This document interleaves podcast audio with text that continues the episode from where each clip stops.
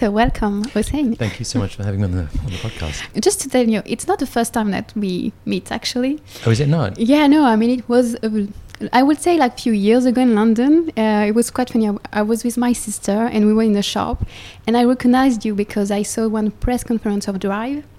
Oh, wow. And I was like, I see it, his man before, but and then, then I was like, oh yes, the screenwriter of Drive, and I love this film, and I love screenwriting in general. So I went to see you, and I said, oh, are you Hossein Amini? And you said, oh yeah. I definitely. I don't, I don't get recognized that often, so Yeah. I do. I, it does ring a bell. so yeah, so it was like it's the second time that we are going to Fantastic, speak. I even mean, a little bit longer this time. Um, we are going to talk about uh, McMafia, your show. But before, I would like to talk a little bit about you. But before that, I have two quotes that I would like to share with you, and I would like to have your opinion. Mhm. And uh, there's the first one, and it's from Thomas Mann. Mhm. He wrote, A writer is someone for whom writing is more difficult than it is for other people. Do you agree with that? Is it more difficult for you that? I think it's more difficult because it's something you have to do, and, and you do it every day. In my case, I'm sure in his case as well. But I think it's um, I, I find it more addictive than difficult. I find that when I when I'm not writing, I, I don't know what to do with myself sometimes, and I, I need to move from project to project. And if I don't have something, uh, I, f- I feel very restless, and I sort of like an animal around the house. Um, but but it's it's it's difficult. Some days it's difficult. Other days it's enjoyable. Um, and and maybe it's more difficult because you you think about it more. Maybe that's what he talks about is is that you you sort of stress over every word, every sentence, every line of dialogue. And people who don't write for a living probably don't have to do that. Mm-hmm. It, And what do you enjoy the most then? When when do you have the best joy when you write? Uh, I don't. I, I, on good days, I'm happy for the rest of the day. So if I have a good writing day, and I generally tend to work really just the mornings to early afternoon, I, I stop for the rest of the day. Um, I, I'm buzzing after a good day's writing, and if I haven't had a good day, or I haven't written enough, or I've been stuck on a scene, then I torture myself for the rest of the day. So it really Mhm. affects my mood. okay. And do you only write uh, screenplay? Or do you write something else sometimes just to change? No. I, I only write screenplays. I, I started off kind of writing when I was much younger. Um, I wrote a play, which was how I got an agent, and I, I wrote poetry and short stories. But I, I I sort of got into the whole money track that you get into with screenwriting, and and and, and so that's become my living really. The other quote is from Peter Morgan. So Mhm. you know he wrote Yeah, The he's a friend of mine, Queen and The. Crown. Yeah, no, he's a friend of mine. and he said it's something. I mean, you quite talked about it. He said that you are you are a writer if you write every day. So did you write today? Can you? Say? I did write today. Yeah, Okay. and that, that's what I was saying earlier. Is Yeah. the days when I don't write or I don't have Mhm. anything to write, I, I find it really hard to know what to do. It so that, that's what I mean by the addiction thing. And and and I, I have a fairly regular routine of writing, um, which is I think what Peter means in that quote is is is you really. Um, it becomes your profession and, and your daily way of living, and you know, I mean, particularly the, the the hours that I work, which tends to be from about seven seven thirty till about two Okay. on the days when I'm not writing, those particular hours, I really don't know what to do with myself. And how many pages do you have to write Um, per day? I, I'm happy with about between three to six. I don't, I don't, you know. Okay. Um, but I do a lot of rewriting, so so Mhm. those three pages I'll rewrite five times within the day, and I'll just go over and Mhm. over, and then I'll start the next morning going over the same pages again.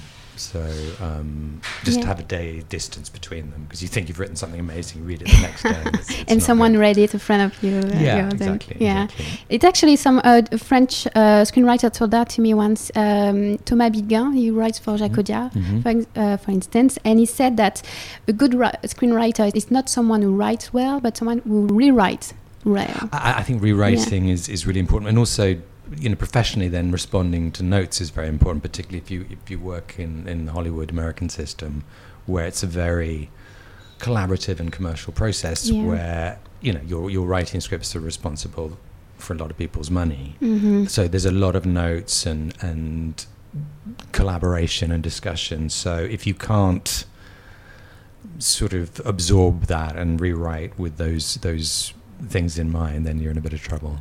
Okay. And how long have you been a writer? Because I I started pretty much straight out of university, which was about 23, 24 years old, um, and then I didn't I didn't get anything made for the first three or four years, and I, I was Mhm. very lucky in that I had parents who were quite supportive, and my Yeah. brother who was a, a war photographer at the time, would um, he'd he'd sort of help me out as well. So I, had the luxury of having three or four years where I didn't uh, need to earn. Mm-hmm. Um, That's the biggest difficulties for writers even today. Yeah, to Cause, earn money. Because it's also very difficult. It's very easy to give up Mm-hmm. because you know if you don't have, you know, that support, um, and you know, some of it's internal drive, and other stuff is um, is, is really circumstances. So I was quite lucky. Okay. Uh, why did you choose this profession? Why did you wanted to become a writer?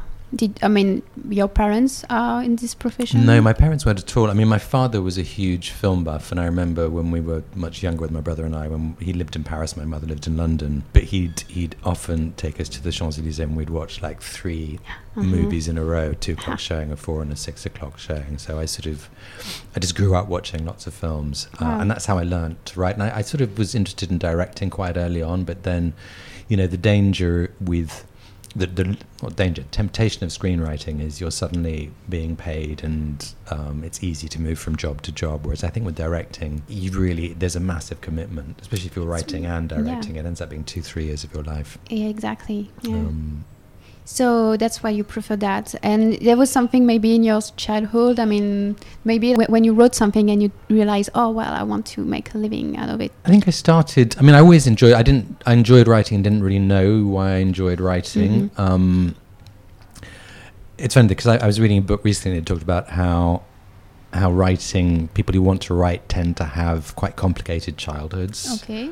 And and certainly my childhood was very happy, but it was also my parents' separation and and also the revolution when it happened. So to between about sort of 11, when I was about 11, 10, 11, 12, it was quite intense. And I think that stays with you. And I think a lot of writers, there's there, there are those periods where you're not aware of it, but there are certain emotions, I think, that start to kind of bubble up inside you that then express themselves years later when you write. Um, Mhm.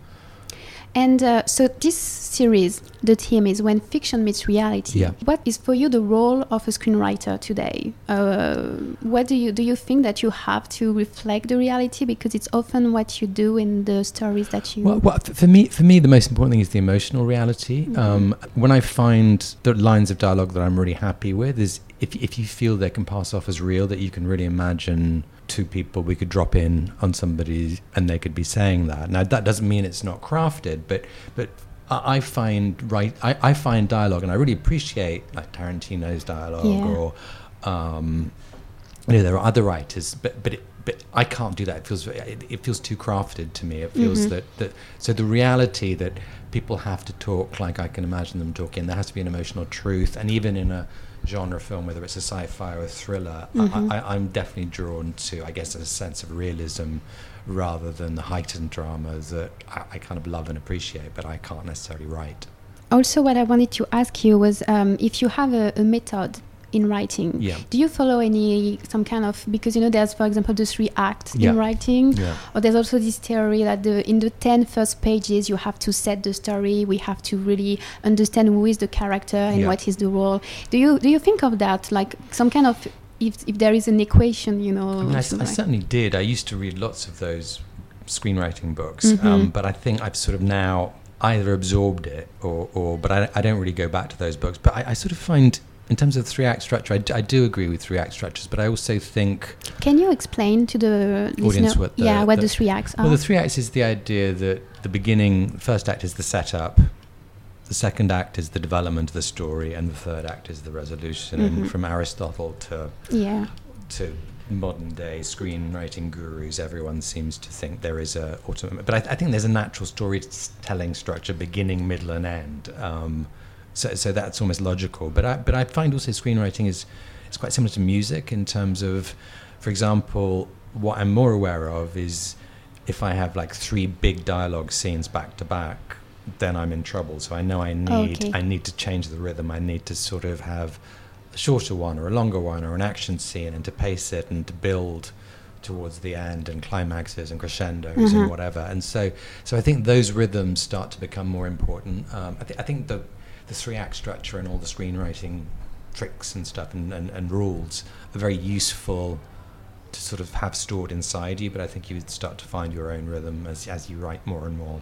hmm So the, the rhythm is something. Um, um, something I was wondering. Well, what makes a good screenplay? Is there like the in the structure we can like? I think structure is really Mhm. important because it's it's it's it's it's it's like there are there are screenwriters I know who you read their prose and it's not beautiful or elegant or whatever, but actually there's something about the architecture of the screenplays. Yes. And um, it was a great line I read.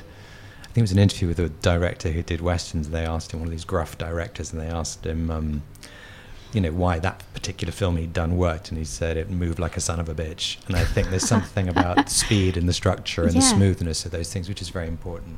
Um, And what is the screenplay that you wrote and that you are the most proud of? Do you have like a favorite?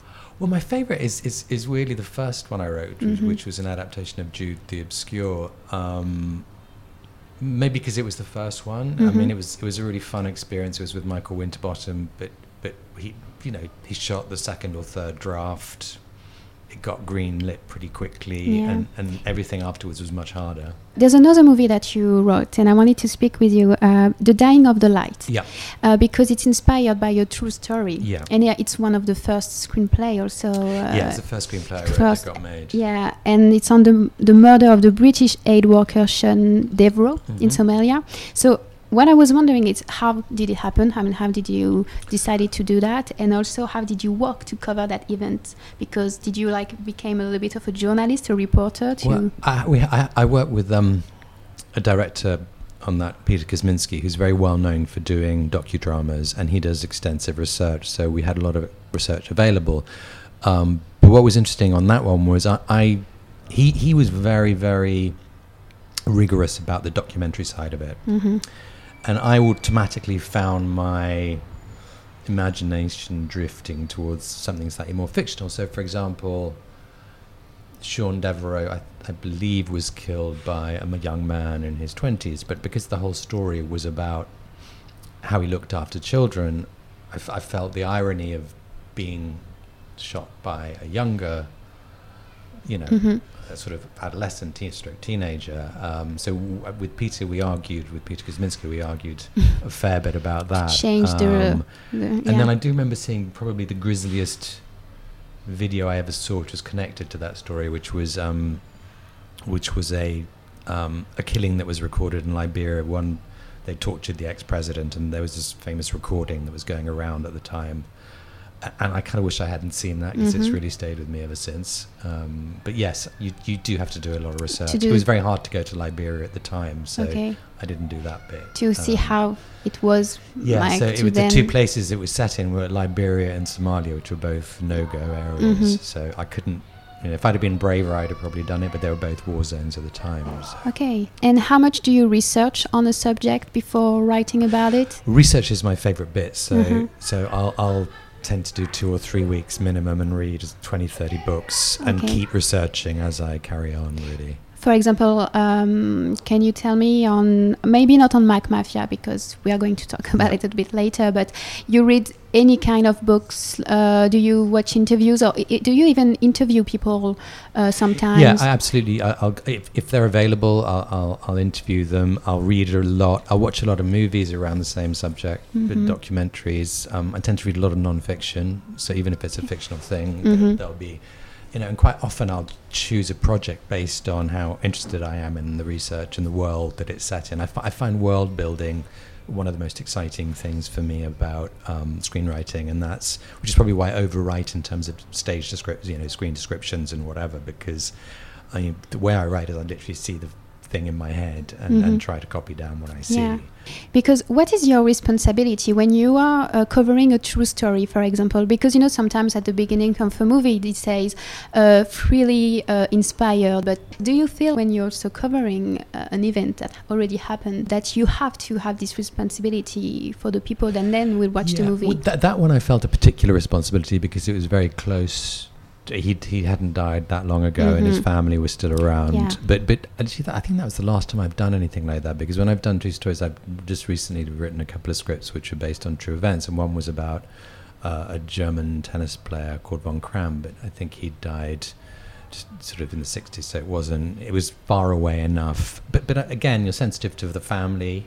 Um, you know, th- things like that, but but not to the extent that I Mhm. was that first time round when you knew that his loved ones were going to watch the film. And, Okay. um, And there's something that you said about the um, the movie Drive and Mhm. how you write the first scene.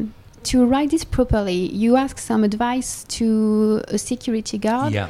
uh, at Universal Studio. Yeah. Um, can you tell the story? Well, he, he was. Um, they basically because initially the script had been for Universal. It didn't end up being made by them, but they put me in touch with. I think their head of security had been an ex-policeman, and the first thing he said is, "There's no point in doing a car chase because with helic- police helicopters, you know." We always get them in the end, um, Okay. and so that became the Uh-huh. challenge: is how to have a car chase and that- then that- how do you get away? So it's so the, the idea of ending it in the um, Staples Center, the sports arena, Mhm. sort of them working backwards from that. that. So that was that was the big breakthrough um, that I had with the producer Adam Siegel. This was before Nick or Ryan were on Mhm. board. Um, and, and then it's pretty much actually that was one of the scenes that really was scripted pretty much shot pretty much scripted because it was um, you know I, I had a um, I don't actually drive and nor does Nick Refn which is one Mhm. of the Y- ironies Did you do you have your No, driving license? Okay. but he did he did uh, I think when I told him I'd failed seven times he then gave an interview and he said that he'd failed eight times So, I was wondering if you had since yeah. because no I, I I know I did it in my 20s and I gave but up. you're in London, you don't Yeah, need a car. need but, um, but I did. I, then I had a. Um, the studio provided me with the driver to take me around all of the areas we ended, Mhm. that ended up being scripted. So around uh, the LA River Basin, and then the the the underpass and stuff where he goes and hides was all that was all stuff Okay. that I'd seen. And the basketball game on the radio and the police uh, radio also. y- Yeah. You wrote that. Yeah, yeah. So how did you do that? That so, so the idea behind that was was to um, was the the i- you know because you didn't want to know. I, I I felt you needed a sort of mystery in there. So why Mhm. is he listening to the basketball game? And and and it really pays off at the Uh-huh. end. So in a way, that has a beginning and a middle and end because he turns it on. Um, you're wondering what they're talking about. So the police radio and the basketball are kind of coming in at the same time, and by the end, you realise the two come together. That, Mhm. that he's he's planned the whole thing all along. Um, but but I kind of love that kind of writing. And, and actually, the I'd originally written it with the L.A. Lakers. Okay. And the producer Adam Siegel. Um, was a big fan of the Clippers, so I had to change all the names of the basketball players. Ah, do, do you watch basketball NBA? I do a little bit, but not not enough to know Okay. the difference between the players of the LA Clippers and the Yeah, Lakers. and it's a ten-minute scene and ten pages. Uh, uh, I, I I think it's. I read- Yeah, it's, yeah, si- it's- quite a long. Yeah. It's, it's, it's and it's apart from the bits of um, police radio stuff Mm. um, and the basketball game. i it's it, it's sort of all blocks of um, scene description. yeah, lots of description. But it's Yeah. really interesting. I think for any people who wants to become a screenwriter, it's a very interesting. That's an advice that usually screenwriters say, like to watch a movie and read at the same time the screenplay. Mm, Uh, it's mm. interesting to do that with this film, but this first scene uh, Well, with- especially. and, some, and some of the scenes are quite different because I think Mhm. sometimes you know, and I think that's what happens in, in a lot of which I which I used to be quite sort of protective of before I directed for the first time. I used to think, well, you know, an actor changes a line or they drop a line or whatever. But but actually, having directed, you realise you need those accidents on set, and as long as the bones of the screenplay are strong, it's it's it's you don't want to stick too rigorously because I think then Mhm. it becomes a bit stillborn Yeah. and it needs a little bit of fluidity and inventiveness in the shoot. So I mean, I, I love rewriting during the shoot or Yeah. during rehearsals and stuff. I mean, on Drive, I had a lot of fantastic um, script notes from the actors, um, dialogue notes, suggestions. I, you know, And when you directed your first film, Mhm. uh, so the Two Faces of Yeah. January, uh, did you rewrite at the same time during the filming? Well, what I learned, what I learned from the experience on Drive, and the, the, the thing I loved about Nick Refn was he was very open about letting me talk to the actors. A, lo- Mhm. a lot of directors are very insecure about the relationship between screenwriters and actors, but he was like, "Yeah, I'm going to go on a location scout, sit down, and get their notes, and you know, go and change this or that." Mhm. Um, and and because of that experience and how rewarding I'd found getting notes from actors had been, what I did on on Two Faces of January, the film that I was directing, is I had rehearsals a month before. Mhm. Then that allowed me to rewrite without the pressures of shooting because I, th- I think shooting becomes quite hectic and Mhm. especially for a first time director which is what I was but I but I, I from if, if I can do that again I would absolutely do the same thing which is to speak to the actors early enough even if it's conversations it doesn't need rehearsals just to get um, their thoughts and notes and rewrite for them as actors because I Mhm. think that adds another dimension to what's That's great. It's very collaborative. Then. yeah no, I Mhm. find it really really Yeah. rewarding So now we are going to talk about McMafia. Mhm. So The Guardian described it as a groundbreaking international thriller that is taking us in money launderers in Dubai, cyber criminals in India, black marketers in Prague, drug lords in Colombia, and Bedouin smuggler in the Negev, Negev desert. Mm. So do you f- and wha how would you sum up uh, thi- this show, McMafia? Well, I think it was a combination of obviously taking, you know, Misha's Glenny book, which was very, very heavily factual, and Yeah. he'd done extensive research Of um, Misha Glenny, the journalist. the yeah. journalist, exactly, and then and then also, but but you sort of have to. I, I drew on quite a lot of my own. Again, I'm talking about the emotional truth thing. I drew on a lot of my own um, experiences of li- coming to London as an exile Yeah. being kind of bullied and slightly sort of racially abused at school, which was in Mhm. the 80s before it was much more tolerant um, here. Because the main changed a lot. character is Yeah, so I sort of always took some of my experiences, Mhm.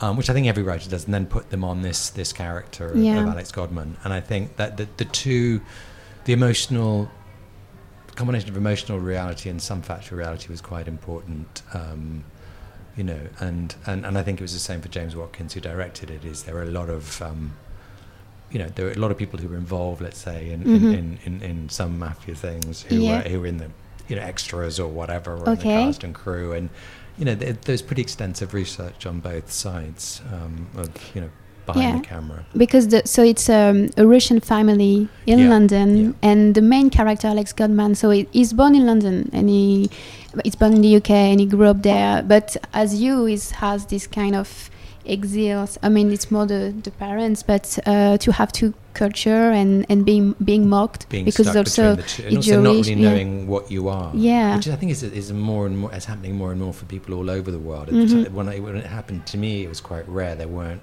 you know there were lots of immigrants, but it was the idea of everyone really.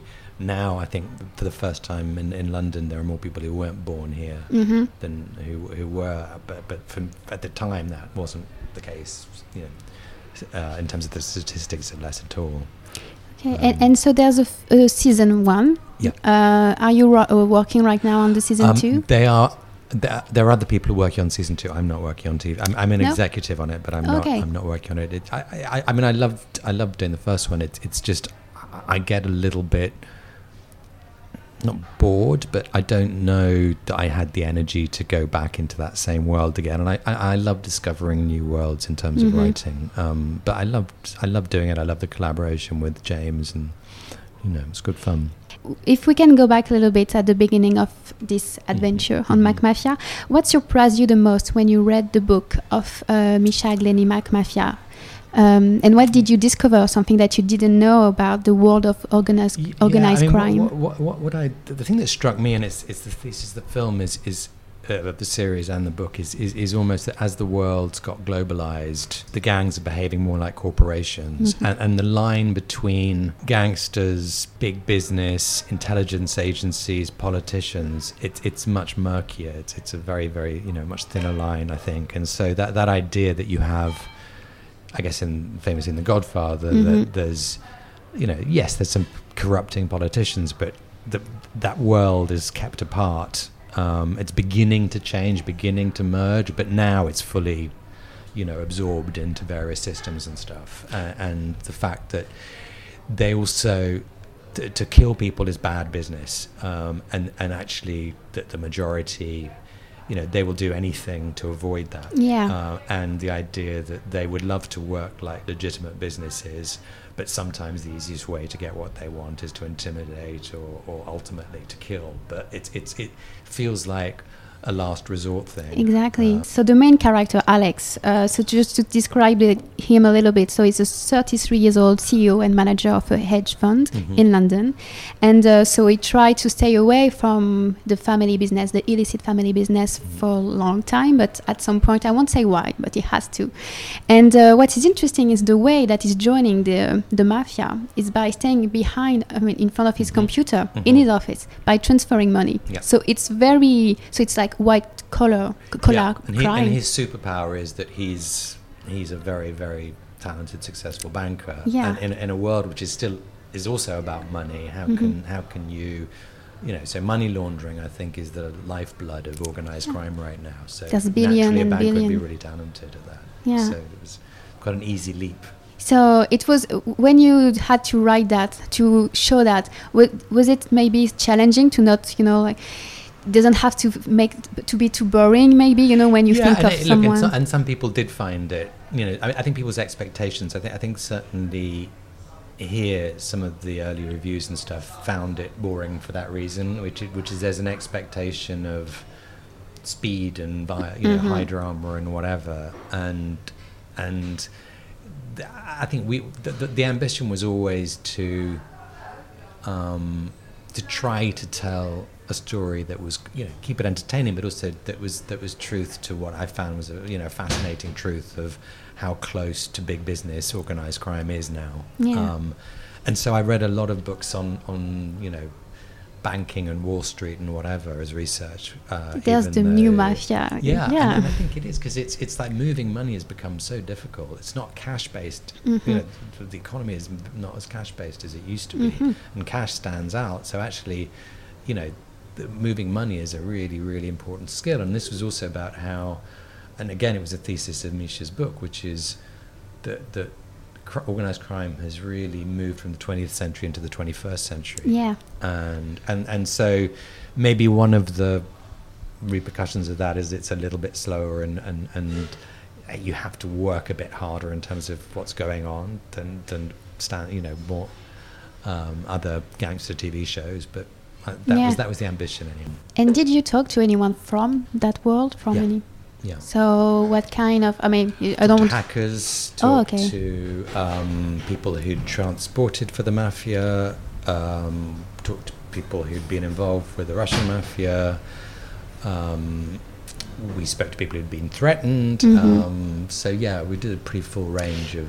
And what are you trying to get when you speak with them? Like you just maybe some inspiration for a scene, or also something maybe to be true to their reality. It's I think it's two things because quite quite quite often when you speak to experts, they tell you the film version of themselves. Mhm. So when you talk to policemen, particularly, they they tend to suddenly become a bit more like policemen in movies in themselves. Um, but what I was after was actually the, the, the stuff about their lives, you know, what they're like as real people outside of their professional when go criminal police life. Exactly. Mhm. It, it's how how does that impact their life? It's it's the bits I guess we don't see normally in Mhm. films, and that was again something Matthew was really interested to me, which is ninety five percent of the time they're not gangsters. They're mothers or fathers or children or whatever, and those relationships were really important. And and so it was trying to pry and get their their real sort of extra, you know, the their hobbies, their interests, their whatever, but also, I don't know, physical ticks, the way they speak, um, the tiny details that you can never really make up, which which which it's it's it's so specific that it's true um, that you couldn't, you know. So that that's the stuff that I find exciting, Mhm. whether it's a turn of phrase or a little like there was a thing Misha told us about, you know, a gangster whose hobby was dog shows, and we put it in the in the show.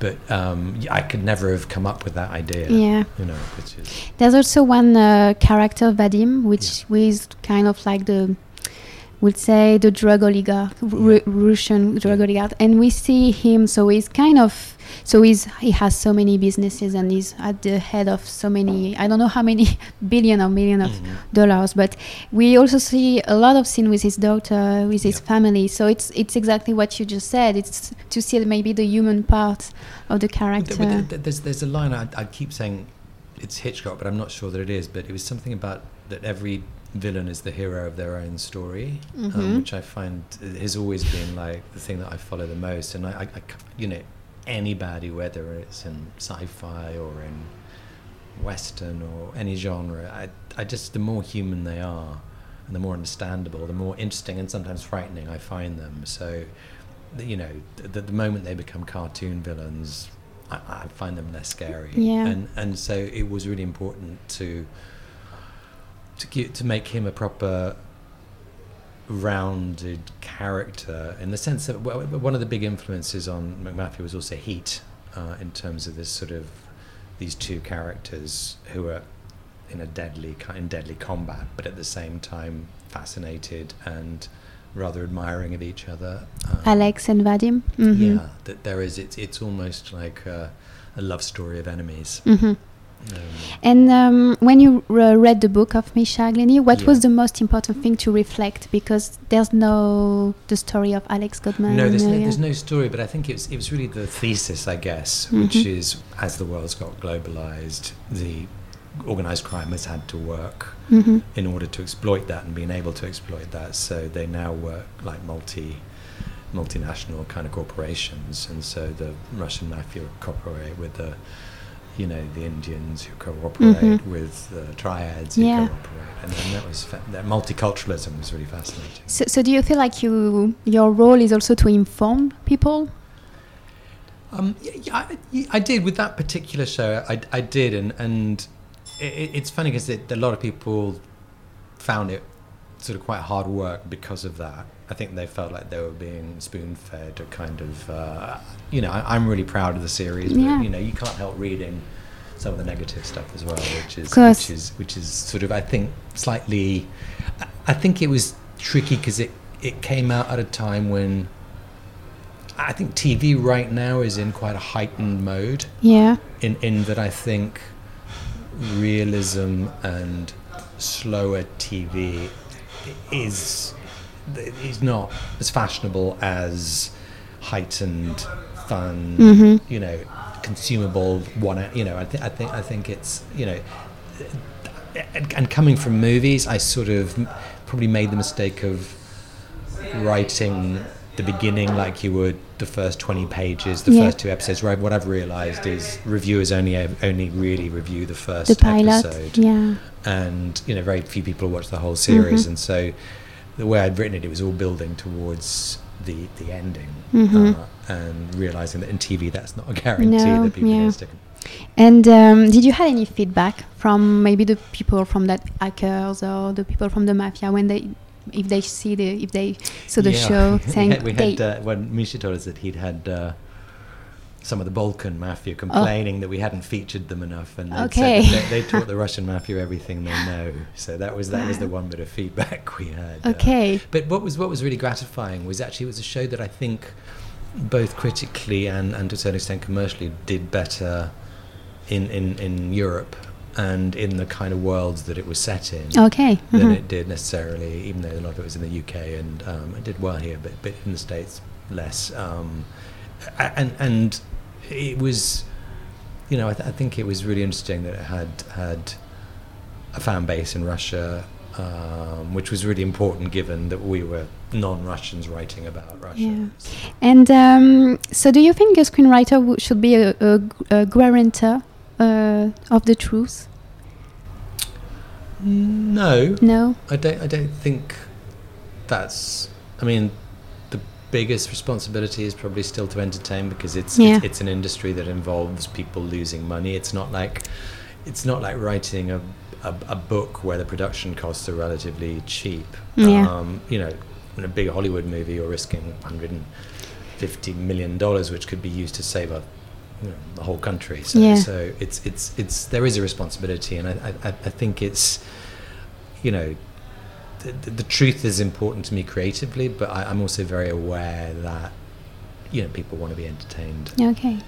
And what are you working on right now?